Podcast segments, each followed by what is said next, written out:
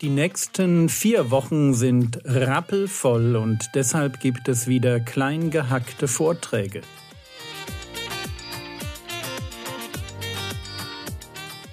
Theologie, die dich im Glauben wachsen lässt, Nachfolge praktisch, dein geistlicher Impuls für den Tag.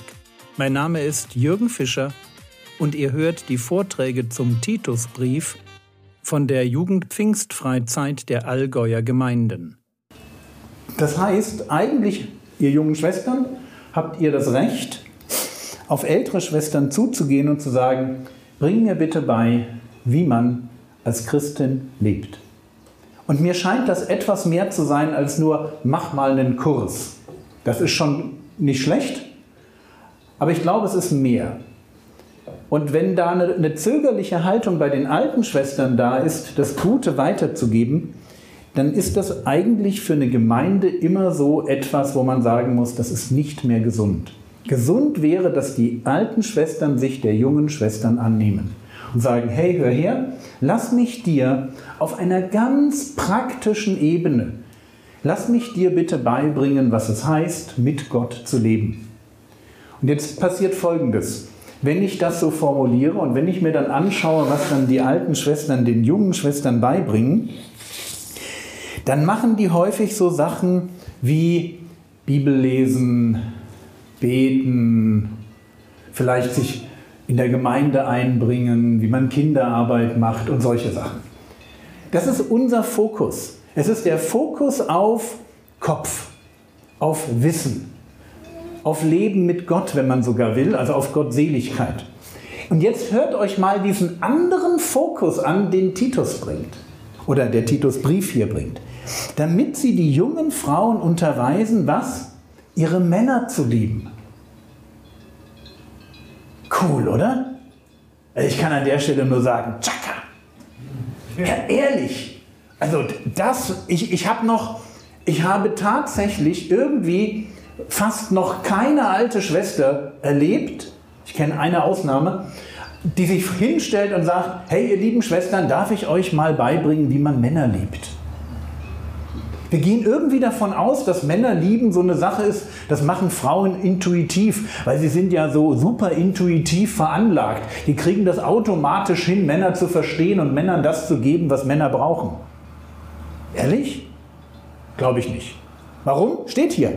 Der Job von alten Frauen ist es, den jungen Frauen zu erklären, wie Männer ticken. Und wir ticken an manchen Stellen super simpel weil wir haben nicht diese zweite und dritte Ebene, wo man immer so zwischen den Zeilen und zwischen zwischen den Zeilen lesen muss. Auf der anderen Seite haben wir so ein paar Punkte, wenn du die nicht verstehst, dann wirst du mit uns einfach nicht glücklich. Ja, und da, wisst ihr, ich, das möchte ich nicht als Prediger von hier vorne machen, zu erklären, wie ticken Menschen, beziehungsweise wie ticken Männer, sondern das ist Job der alten Schwestern. Also wenn ihr wissen wollt, wie man so einen Mann richtig glücklich macht, was der braucht, um sich so wohl gehegt, gepflegt, so, so richtig angenehm angekommen fühlt, das ist Job der alten Schwestern. Also es wäre mal das Seminar dann bitte demnächst in der Gemeinde von alten Schwestern. Ja, wie hege, pflege ich so meinen Mann? So, der Mann, das unbekannte Wesen, ja, Tipps und Tricks für Pflege und Aufzucht. Irgendwie so. Und das Gleiche gilt ja, ihr schmunzelt, aber überlegt mal, wie cool das ist. Wir reden über Christsein, wir reden über das Einmaleins des Glaubens und wir reden gerade darüber, dass junge Schwestern von alten Schwestern lernen, wie Männer ticken und wie man die lieb hat.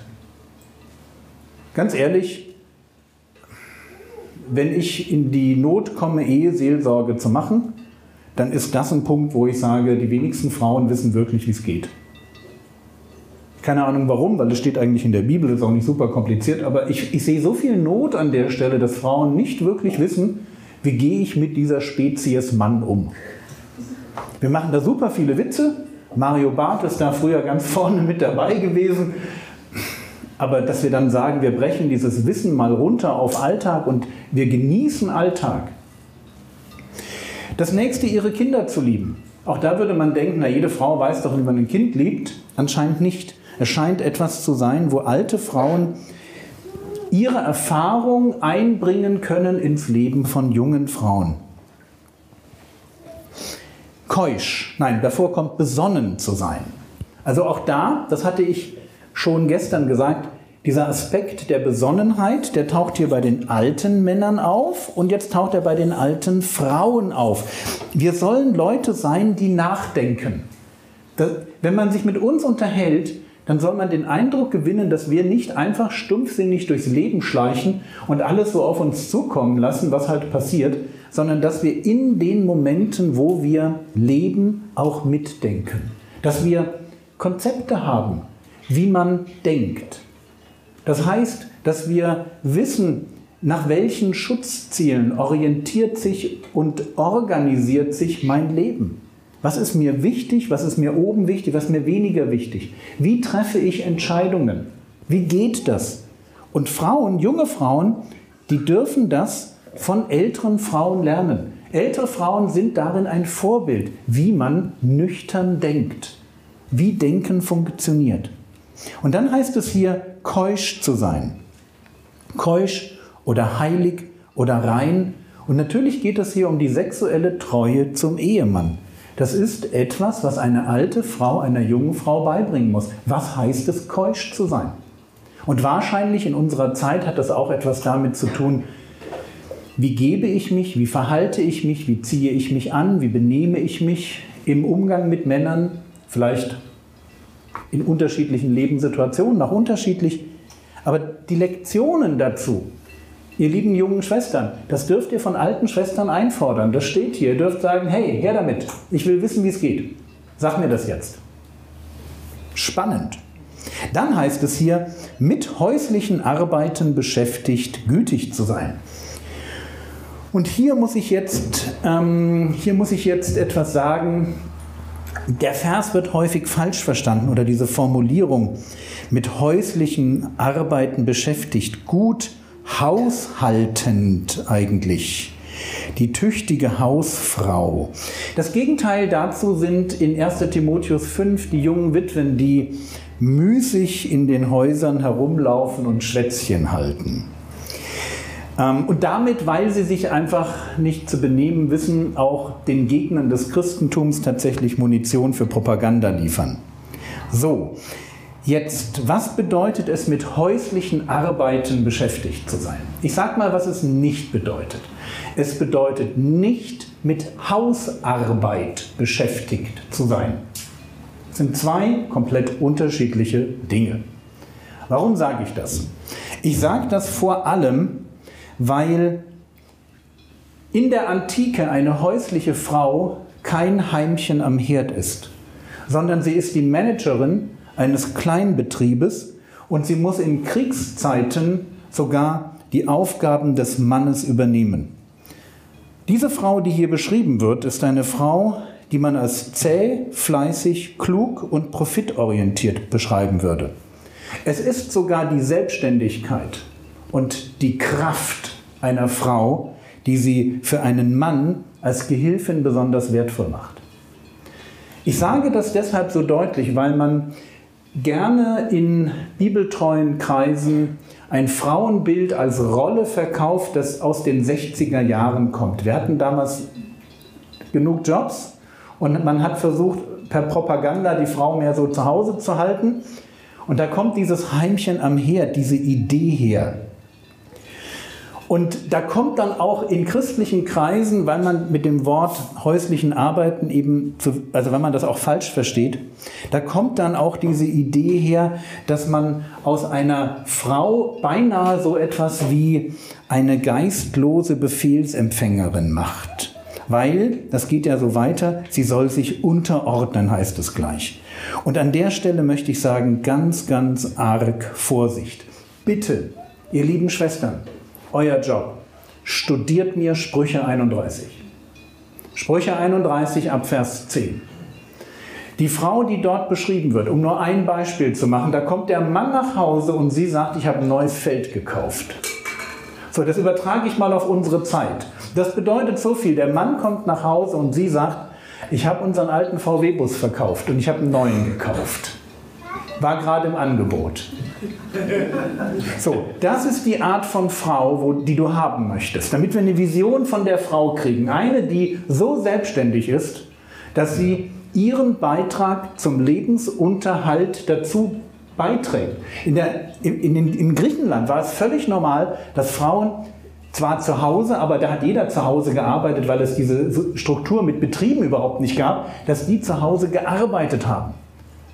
Im Wesentlichen geht es da um, um Wollverarbeitung. Dafür waren die griechischen Frauen bekannt. Mit häuslichen Arbeiten beschäftigt heißt Haus, denke Haus bitte in dem Kontext von Haus ist Familie plus Knechte, Mägde plus die Arbeit, die in dieser Familie stattfindet und wenn man von einem häuslichen Mann spricht, das ist ja, der Begriff häuslich hat ja dann auch noch eine, der bedeutet ja was. Ein häuslicher Mann, das war ein Vorwurf an Männer. Ein häuslicher Mann war einer, der nicht in den Krieg ziehen wollte. Das heißt, das Gegenteil von häuslicher Arbeit ist nicht außer Haus arbeiten, weil das gab es damals nicht. Du bist damals nicht irgendwie zu deiner, zu deiner Firma gefahren sondern das Gegenteil von häuslicher Arbeit ist der Dienst für den Staat und das Gemeinwohl. Und da treffen wir uns jetzt wieder, dass der Mann den Blick nach draußen hat. In Sprüche 31 ist er der, der in den Toren der Stadt sitzt, das Gemeinwesen mehr im Blick hat und die Frau schaut nach innen, da wo Familie, Mägde, Kleinbetrieb das ist. Das ist das, was hier beschrieben wird.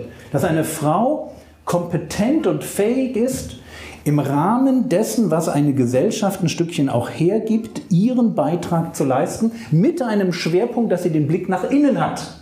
Deswegen wird die Frau immer stärker auch den Fokus haben auf die Kinder, auf den Zusammenhalt der Familie.